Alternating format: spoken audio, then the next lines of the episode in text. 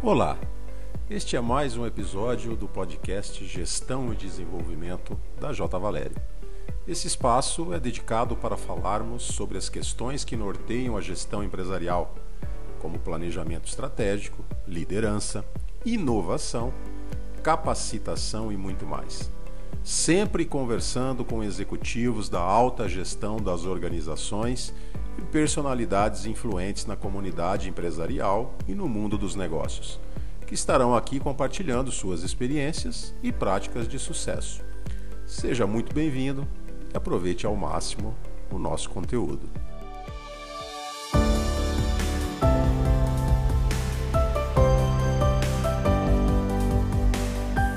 Olá, eu sou o Clodoaldo Oliveira Estamos iniciando mais um episódio do podcast Gestão e Desenvolvimento da J. Valério. Hoje estamos recebendo o diretor executivo do Grupo Jardim da Saudade, Andrei Matzenbacher. Andrei, seja bem-vindo, obrigado por aceitar o nosso convite. E logo de cara, me diga aí, eu pronunciei seu sobrenome corretamente? Olá, Clodoaldo, tudo bem? Muito obrigado vocês aí pelo convite, uma honra participar desse podcast e acertou na mosca. Meus parabéns, porque não é fácil acertar meu sobrenome. Ah, que bom. Tava na dúvida aqui se era Matzenbacher. É, é isso mesmo, então. Matzenbacher, exatamente. Bacana. Andrei, é, mais uma vez, obrigado por aceitar o nosso convite. É, a gente está sempre aqui batendo papo com pessoas que estão à frente das empresas, à frente das organizações, ainda mais nesse momento conturbado que a gente vive aí desde início de 2020. Então, vai ser muito interessante aqui para os nossos ouvintes aqui é, ouvir um pouquinho da sua história, falar um pouquinho de como estão as coisas na, na, na sua empresa. É, e eu já começo falando de um tema, de um assunto bastante interessante que tem muito a ver com a realidade de vocês. Na semana passada, nós conversamos aqui com um especialista em processos de sucessão, principalmente em empresas é, familiares, né, projetos de governança corporativa. Porque, é, mais do que nunca, negócios é, familiares precisam mudar a perspectiva de empresas familiares para famílias empresárias, né? Você faz parte da terceira geração à frente dos negócios do grupo. Logo, a gente imagina que os desafios são outros, que o mercado, inclusive, é, hoje, atualmente, ele é outro do que foi na época dos fundadores. Quais foram os primeiros passos que você deu para estar à frente dessa nova geração e para iniciar essa virada de chave de empresa familiar para a família empresária. Como é que está esse processo dentro do Grupo Jardim da Saudade? Ah, tá legal. Bom, o, o primeiro grande passo né, é, que a gente deu foi uma conversa, uma simples conversa. Nós sentamos numa reunião e o tema da reunião era aonde queremos chegar, o porquê que a gente está fazendo o que a gente faz. A gente quer ser uma empresa enxuta, pequenininha, familiar, com gestão amadora ou a gente quer se profissionalizar, quer crescer, quer desenvolver e quer ter mais relevância de mercado. E a gente entende, e na época entendeu, que, claro, se você quer crescer, quer desenvolver, é mais trabalhoso. É muito simples, é muito fácil ficar acomodado. É muito fácil ficar lá na inércia e, e assim, ah, a minha empresa está bem, saúde financeira dela está muito boa, eu trabalho ok, trabalho razoavelmente, não preciso me matar de trabalhar e as coisas ficam como estão. Ok, pode ser uma decisão, né? Mas esse primeiro pequeno, grande passo foi muito importante para a gente, para a gente alinhar essas nossas expectativas. Que não, a gente de fato quer crescer. E a partir desta reunião que a gente definiu, queremos crescer, queremos desenvolver, queremos profissionalizar, queremos ser uma referência de mercado, a gente começou a traçar as estratégias. Como é que a gente faz para chegar lá? E come começamos a mapear algumas etapas. Né? Primeira etapa é, de busca de profissionais. Vamos o que a gente não faz bem? O que, que quais são as nossas falhas? Vamos, vamos começar a estudar mais. Vamos estudar mais algumas, alguns temas que a gente tem a gente tem dificuldades de entender, não temos pleno conhecimento. Vamos buscar consultorias em alguma, algumas áreas específicas né, é, sair do achismo, né? Acho que esse é o melhor modelo. Não, por que não buscar um profissional, buscar uma consultoria externa que possa nos ajudar nesse, nessa trajetória, né? E aí, o, um outro ponto que foi, que foi fundamental para estruturar essa base foi investir em pessoas. Né? Não, não só as pessoas externas da organização, mas quando eu falo investir em pessoas, investir em pessoas de dentro da empresa. Então, um, uma, um primeiro grande passo que nós demos foi estruturar um recursos humanos mais forte, mais, mais encorpado. É, com esse recursos humanos mais encorpado, a gente pôde, é, nos ajudou muito em captar essas lideranças, né? em melhorar o nível dos colaboradores. Então, foi um processo assim que foi, foi até, né, de certa forma, estressante, porque a gente mapeou quem eram os colaboradores muito antigos, a gente tinha funcionários de 40 anos de trabalho. É, não que eu não a gente não dê valor para essas pessoas, né? Porque essas pessoas realmente fizeram a história até aqui, né? Até no caso a, a saída delas. Mas, mas chegou um ponto que essas pessoas também estavam cansadas, não queriam se desenvolver. E a gente conseguiu mapear isso tendo um RH, um apoio muito forte. E com esse apoio muito forte, a gente foi reestruturando a parte de pessoas. Porque uma empresa, na verdade, é um monte de bem né, organizado, mas o que faz dela o sucesso ou não sucesso são as pessoas que nela trabalham. Então, eu, eu, o, o foco, focar em pessoas, focar nesse desenvolvimento profissional foi assim um passo realmente fundamental para termos um rumo na, na, profissionalização. Perfeito. E essa visão é, você e as demais pessoas que estão à frente da empresa tiveram, realmente ela conversa diretamente com as necessidades que o mercado apresenta, né? Profissionalização e o foco é, no desenvolvimento de pessoas. Muito bom isso. É, e nessa linha, Andrei, desse foco na profissionalização, na gestão de pessoas, veja só, é, é, é comum que empresas familiares elas tenham é, o seu negócio administrado com maior foco nas relações familiares. Natural, essa é a constituição, é, é o DNA da empresa.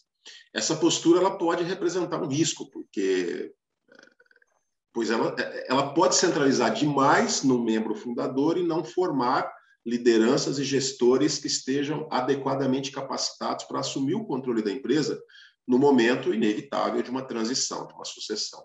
Como que esse processo foi e ele vem sendo conduzido na sua empresa, esse processo da linha de sucessão, na linha de preparação para a, a, a, essa geração atual que está assumindo, que você está à frente, e para as próximas gerações? Como é que vocês encaram esse processo dentro do grupo Jardim da Saudade?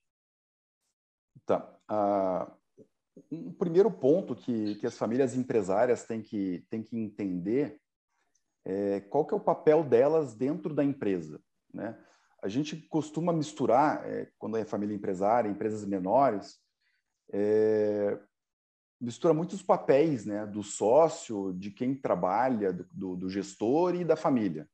Então, o café da manhã junto com, com o pai, com, com o filho, com o neto, é, é falando de algum problema de, de, da empresa, e aí mistura o carro que é da empresa também é da família, o motorista que é da, da família também é da empresa, e, e isso vem a contribuir para, para criar conflitos, tantos conflitos, conflitos dentro da família, como conflitos na própria gestão. Né? Vamos pensar que eu tenho um motorista.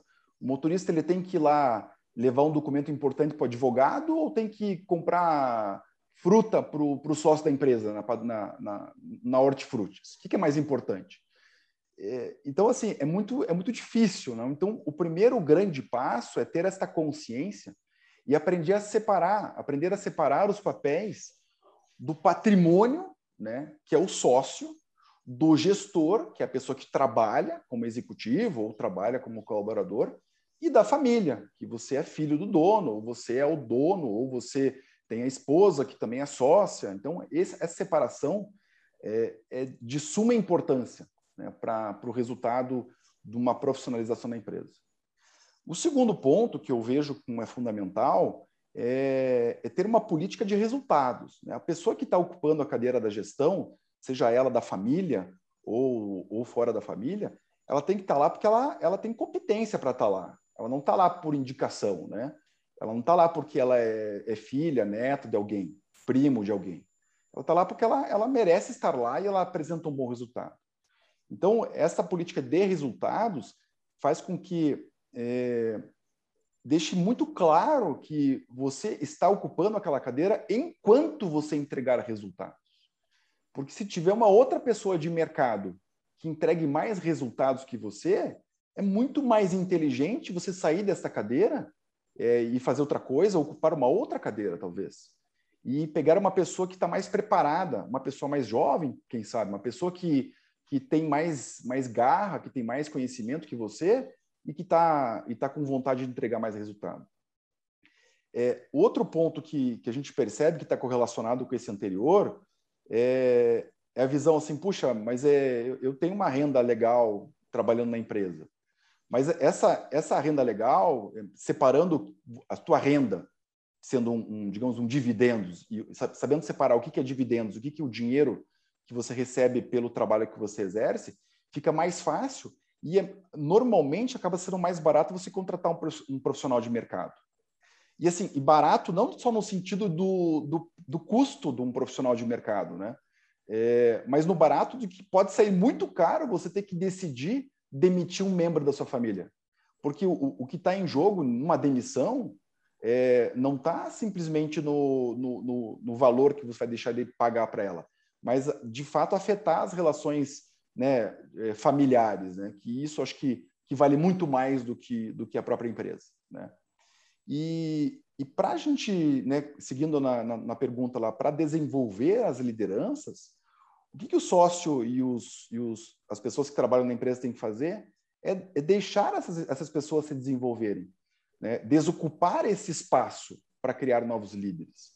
Se o, se o, até pode ser que, o, que, um, que um sócio, um acionista da empresa que trabalhe, é, ele tenha uma liderança boa e forte, mas se ele quer desenvolver as pessoas que estão à sua volta, eles têm que dar espaço para essas pessoas, porque, senão, é obviamente um, um, um gestor né, sócio sendo líder forte, e o fato de ele ter o patrimônio da empresa, fica muito difícil alguém de fora tentar ocupar esse, esse lugar.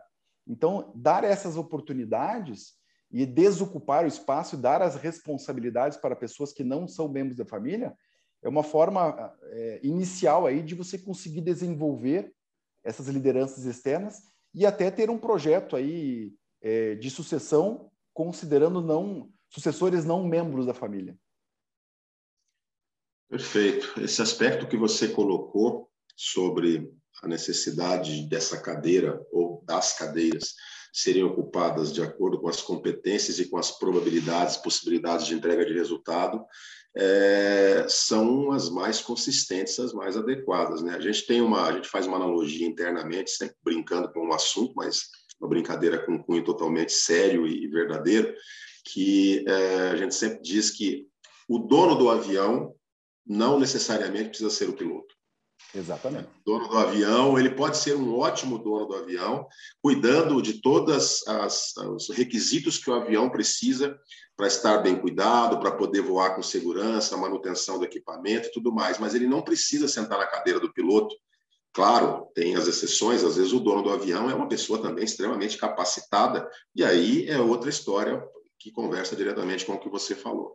Mas a gente sabe que tem situações em que o dono do avião não é a pessoa mais preparada para pilotar, mas mesmo assim existe um desejo de pilotar, existe um desejo de estar à frente da cadeira, e aquilo compromete o voo do avião, né, ou a, o, o andar, a evolução da empresa, e coloca até em risco a, a longevidade e a continuidade dos negócios. Né? Então, essa visão que você tem é sensacional, fantástica, é uma visão muito consistente. Realmente, você tem outras cadeiras que você pode ocupar, dentro da estrutura da empresa, inclusive, que te permitam acompanhar e contribuir com a empresa sem necessariamente estar à frente ali do dia a dia. Né? Isso é, é, fundamental ter realmente essa visão. É, a, e a gente percebe, Andrei, que muitas empresas é, acabam batendo e esbarrando e tendo dificuldades, principalmente nesse aspecto da sucessão, por ter um, um ponto que é muito delicado, que é a imaturidade emocional, principalmente da pessoa que está entrando para assumir o negócio. E um dos caminhos que normalmente ah, algumas empresas adotam é que a próxima geração vai para o mundo, voa com as próprias asas para ganhar envergadura, para ganhar robustez, né? para ganhar musculatura no mercado, antes de voltar e aí sim ocupar uma cadeira na gestão da própria empresa. Na sua jornada, como é que isso aconteceu? De que forma que você trabalhou as suas competências aí? Como é que você enxergou? Qual é a visão que você teve, os apoios que você recebeu para poder desenvolver essas competências necessárias para estar ocupando essa posição hoje? É, na verdade, no, no meu caso é aquela, aquela, aquela máxima, é cara ou coroa, né?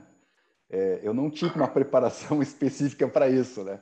Deu cara, nossa, que sorte, porque poderia ter dado coroa é, foi pura sorte, né? Foi pura sorte de eu estar tá, de eu tá ocupando a, a, cadeira que eu ocupo hoje. Né? Eu não tive uma preparação específica para isso, né? Falta de conhecimento, falta de maturidade da empresa na época, né? Então, então eu, eu acabei, é, digamos assim, estudando e aprendendo e buscando informação, porque eu sempre acreditei que eu sou o único responsável pelos meus resultados. E eu sempre tive essa ânsia, essa sede de aprender, aprender coisas novas, né? Então, é, na minha jornada, por exemplo, eu, eu me formei em engenharia, tinha, tinha 21 anos, me formei em engenharia civil. E aí, quando eu terminei engenharia civil, eu pensei assim, puxa, eu quero aprender mais coisas, né? É, mas não sei se na área da engenharia, vou pensar, vou procurar alguma outra coisa. E eu fiz uma, uma pós-graduação é, em gestão de construtoras. Né? Meu, pai, meu pai tinha uma construtora, que na época ele, ele atuava na área da construção civil com meu avô isso em paralelo com o cemitério. E, e eu comecei a fazer uma, um curso de gestão de construtoras, gestão de obras, e tinha um pouco de planejamento estratégico. Basicamente, era um curso, era um mini curso de administração de empresas. Né? E aí, quando eu terminei esse curso, eu me dei conta, puxa, eu não sei nada, não conheço nada da área jurídica. Eu queria procurar alguma coisa aí na área, área tributária, trabalhista, societária, não, não tenho esse conhecimento. E comecei a buscar pós-graduação nessa área, na área jurídica. E não fiquei satisfeito, não encontrei nada, matriculei no curso de Direito, passei no vestibular de volta e fiz mais cinco anos pela segunda faculdade. Né? E daí, na segunda faculdade, comecei a fazer alguns cursos de fora, alguns cursos da área de gestão, é, cursos é, também voltados para o meu segmento. Tem, tem, existem alguns organismos internacionais e nacionais que, que têm essa parte educacional. E fui, fui, fui me desenvolvendo nesse ponto, sempre, sempre gostando de ler bastante, de sendo muito curioso, né? Eu acho que essa é a chave do, do desenvolvimento humano, é ser curioso.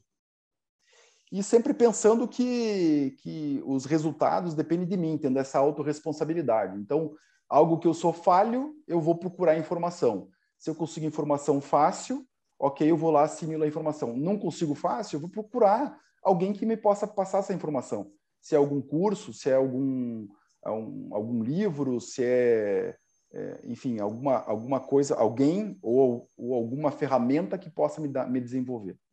Num dado momento, eu, eu cheguei a me perguntar: será que eu sou a pessoa certa para estar ocupando a posição que eu ocupo?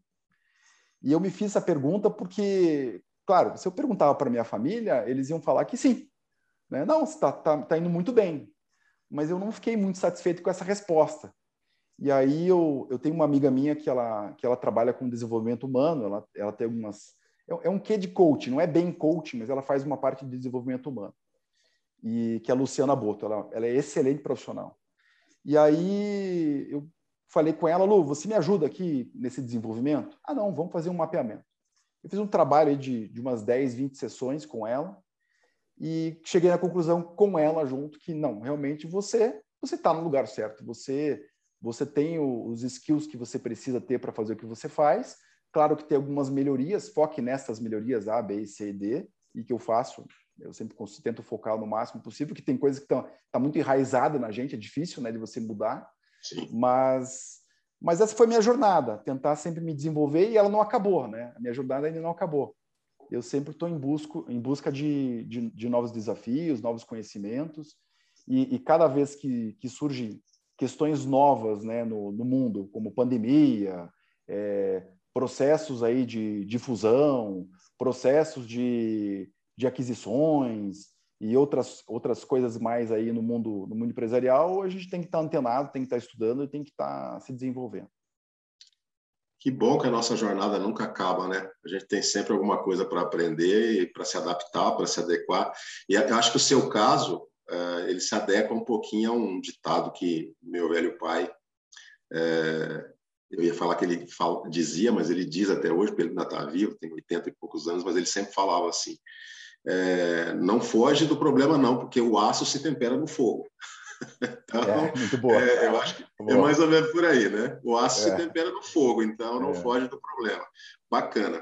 E a gente tirando agora, saindo um pouco desse foco é, da sucessão, ou melhor dizendo, do sucessor, Andrei, é, tirando um pouco desse foco né, do sucessor, e voltando a atenção para o sucedido. Nós sabemos que, assim, em muitas empresas, esse é um momento delicado, né? especialmente para o sucedido, quem vai ser sucedido, pois ele, é, ele é o fundador, ou um dos fundadores da organização, e acima de tudo existe normalmente um laço emocional, né? Acima de tudo, porque é muito forte com a empresa, né? Quase como se fosse um filho. Em alguns casos até para alguns é um filho. É, de que forma que esse processo foi conduzido em relação à preparação do sucedido dentro do Grupo Jardim da Saudade, para que essa transição acontecesse de uma maneira tranquila, é, que ele também se sentisse contemplado com novas possibilidades, com novas frentes, que ele ainda sabendo que ele iria continuar contribuindo. Esse processo foi tranquilo? Ele teve maiores dificuldades? Como é que foi esse processo dentro do, da empresa? Na verdade, na verdade, é o processo foi quase que, que natural, sabe? É, o, o, que eu recomendaria, né, até responder invertido, né? Eu recomendaria a gente ter um, uma ajuda de terceiros, a empresa, a empresa, os empresários ter uma ajuda de terceiros, talvez um mentor aí que possa ajudar na busca desse propósito, né? E claro que o sucedido vai depender muito da vontade do que ele quer fazer depois, qual o propósito que ele vai ter depois, né? Às vezes é, o sucedido está com uma idade mais avançada, ou, ou, cansou de trabalhar, cansou de fazer o que faz por muitos anos, e quer aproveitar neto, fazer viagem pelo mundo, fazer talvez aí um, um trabalho social, alguma ação social. Então, é, é, o que eu vejo que é importante é talvez ter uma ajuda externa para que o sucedido tenha um novo propósito se ele já não encontrou esse propósito sozinho, né? No meu caso, foi, foi quase que, que natural, né? O meu pai, ele, ele, ele começou a soltar o bastão desde o primeiro dia que comecei a trabalhar na empresa. Então, ele sempre foi me dando responsabilidade e eu fui assimilando aquela responsabilidade, responsabilidade e pegando mais. E, e quando eu vi, estava com muita responsabilidade, mas sem dar nome aos bois, né? É, ah, você agora é tal, você foi promovido a gerente, você foi promovido a alguma outra coisa. Nunca aconteceu isso. Foi quase que naturalmente, meio, meio que as, eu, eu, pelo fato de ter uma liderança também muito forte, as pessoas também me viam como líderes, é, como líder, e, e, e, quando eu via, estava lá ocupando a cadeira. Foi basicamente isso. Né? E, e uma coisa que meu pai foi muito fantástica foi que ele nunca foi centralizador né, de poder e decisões. Ele sempre preferiu que, claro, monitorando de fora, né, monitorando de, de perto, vamos falar assim, mas ele, ele sempre ele sempre deixou a responsabilidade, se tivesse algum tropeço, que caia mesmo e aprenda a se levantar sozinho. Né? E o fato de um, de um sucedido não, não, não dar essas responsabilidades para outras pessoas e, e centralizar muito o poder ou centralizar muitas decisões ou desdecidir, né? digamos que o, o sucessor decide tal coisa, daí chega o, fundador da empresa ou o sucedido fala, não, não, tá errado isso aí, vamos decidir, vamos, vamos decidir dessa outra forma. É, você acaba, é, é, é, essa, esse tipo de situação acaba com a jornada do, da pessoa, do sucessor. E eu, eu tive muita sorte de, de ser uma forma muito natural, né? Apesar de não ser pensada, não ser planejada, ela foi muito natural e teve muito sucesso com isso. E a gente percebe na sua fala, na, na, na, na, sua história, que as coisas aconteceram realmente de uma maneira muito natural dentro da empresa, né? É, trilhando por um caminho é, adequado, ideal, mas de uma maneira muito natural, sem ter sido é, previamente planejado, acontecendo gradativamente. Né? Isso é muito bacana, mas são raros os casos que a gente vê no mercado em que as coisas acontecem de uma maneira assim tão natural, sem precisarem ter um processo desenhado, bem constituído para poder caminhar. Né? Normalmente, a, a, o histórico nos mostra que é diferente, que os problemas pela falta do processo constituído é maior, não, não correm assim naturalmente como aconteceu no caso de vocês. Né? Exatamente. É, Andrei, para nós finalizarmos, é, mais uma vez eu te agradeço por compartilhar conosco aqui essa, essa história, sua história, a história do grupo também.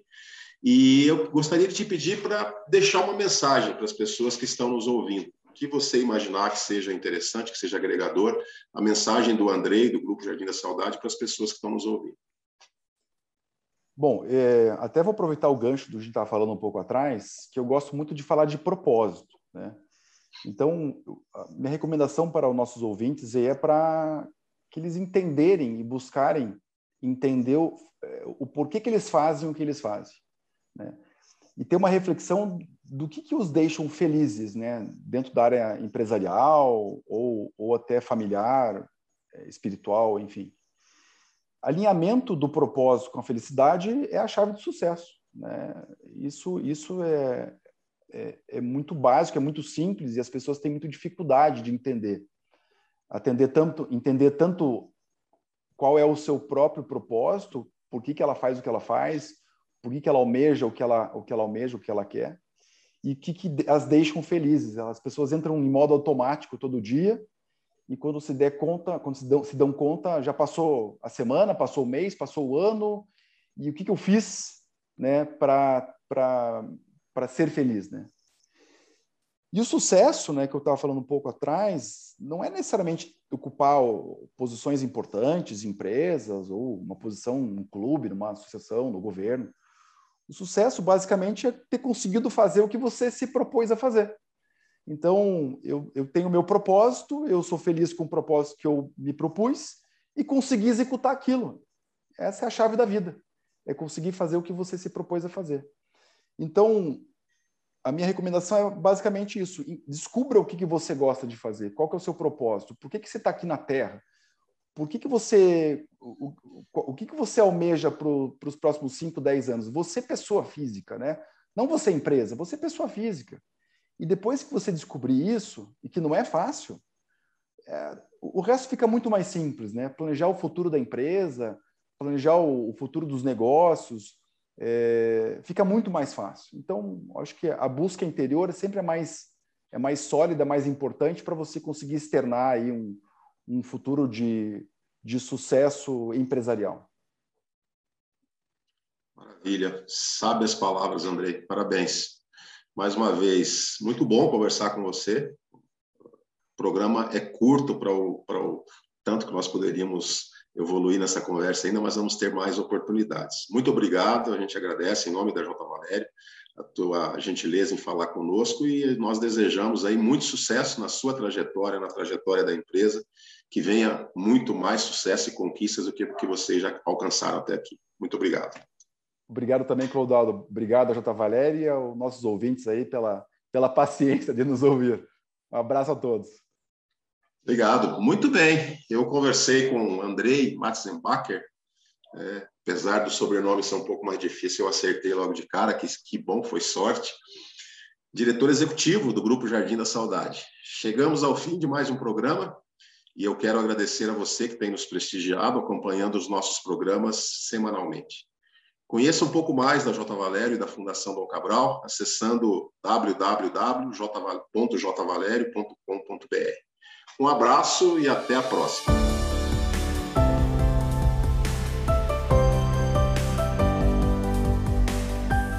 Obrigado por ouvir nosso podcast. Ele é feito para os profissionais que fazem questão de ficar por dentro dos assuntos mais importantes no dia a dia do gestor. Siga-nos acompanhando nas redes sociais ou acesse jvalerio.com.br.